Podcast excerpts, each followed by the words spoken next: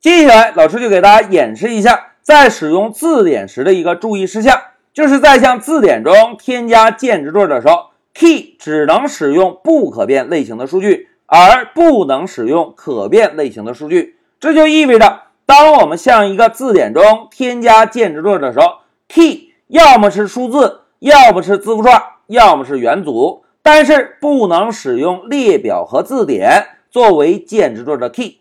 来，让我们回到 IPython 做一下演练。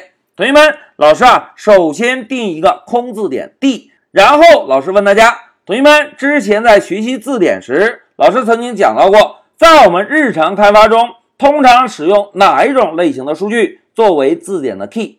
哎，非常好，我们绝大多数都是使用字符串来作为字典的 key，对吧？那现在老师啊，就指定一下 key 的名字叫 name。然后呢，再指定一下 value 叫小明，回车来，让我们查看一下字典的内容。大家看，一个以字符串为 key 的键值对被添加到了字典中，对吧？那现在再让我们尝试一下，能不能把一个整数作为字典的 key 呢？哎，老师啊，写一下整数，现在回车。哎，同学们看，IPython 并没有报错，对吧？我们现在查看一下字典的内容，大家看。数字是同样可以作为字典的 key 的，对吧？那紧接着我们再来尝试一下元组。同学们要定义一个元素的元组应该怎么做呀？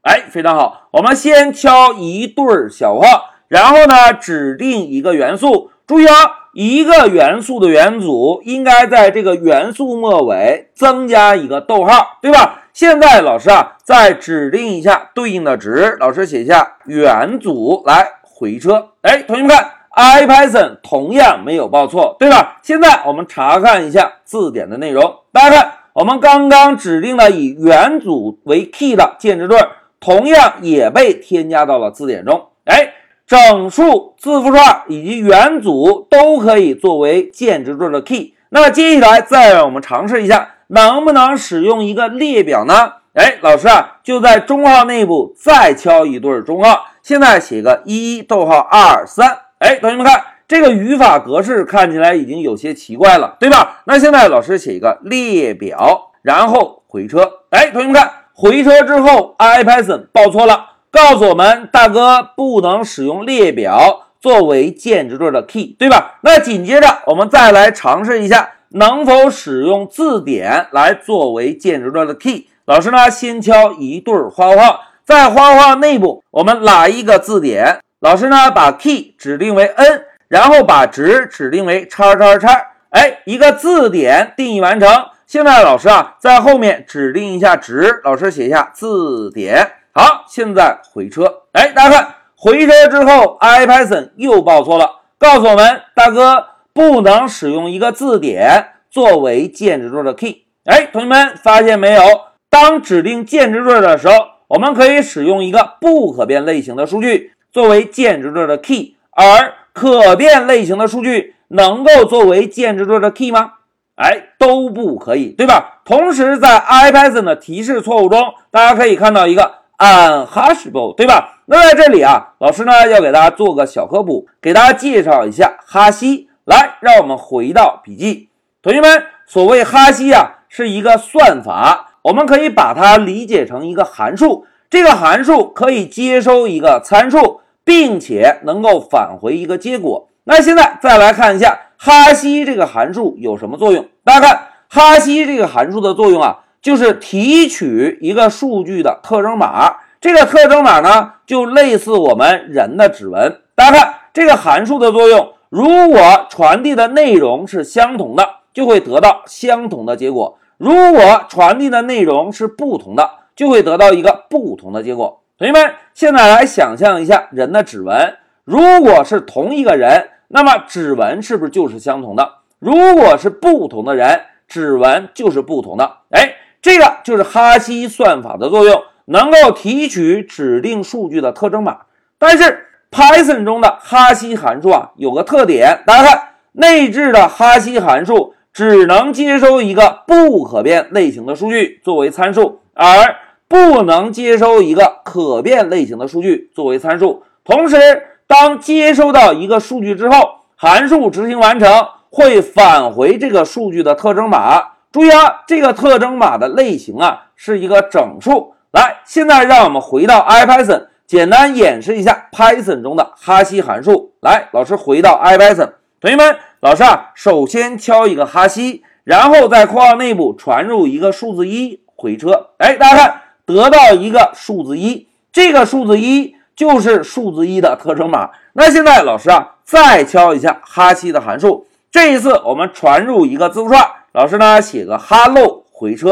哎，同学们看，这一次哈希函数执行完成之后，是不是会返回一个很大很大的数字，对吧？这个数字呢，就是 hello 这个函数对应的特征码。同时，无论我们调用多少次这个函数，只要传入的内容是 hello，那么永远都会得到相同的结果。同学们看，是不是每次运行的结果都是一样的，对吧？那如果我们传入一个 hello 一再回车呢？哎，大家看，现在数字变化了，而且同学们观察一下，字符串的变化只变化了一点点，但是。函数的返回结果是不是有很大很大的差异？哎，这个就是哈希函数提取数据特征码的特点。那现在再让我们来尝试一下哈希这个函数能否提取一个元组的特征码。来回车，大家看，传入一个元组，哈希这个函数同样可以返回一个整数，对吧？那紧接着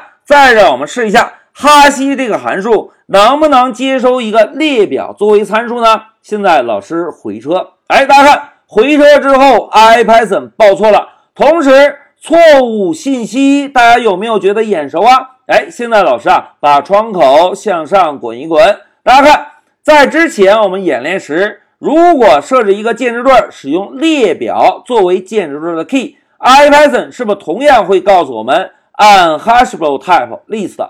这个提示信息是不是跟我们刚刚使用哈希？接收一个列表作为参数得到的结果是一样的，对吧？那现在老师啊，摁一下向上的键，把这对中括号改成一对花括号，再回车。哎，同学们看，同样又提示我们不能哈希的类型字典。哎，这个错误信息是不是跟我们刚刚设置键值时看到的错误信息又是一样的，对吧？那现在再让我们回到笔记。同学们，在这里，老师啊，在针对 Python 中字典的存储，再给大家做个小科普。大家看啊，在 Python 中啊，为了保证对字典中数据后续处理的方便，所谓后续处理，就是当一个字典定义完成之后，需要对字典数据进行增删改查。为了方便这些操作，在当我们向字典添加键值对的时候。Python 会首先调用哈希这个函数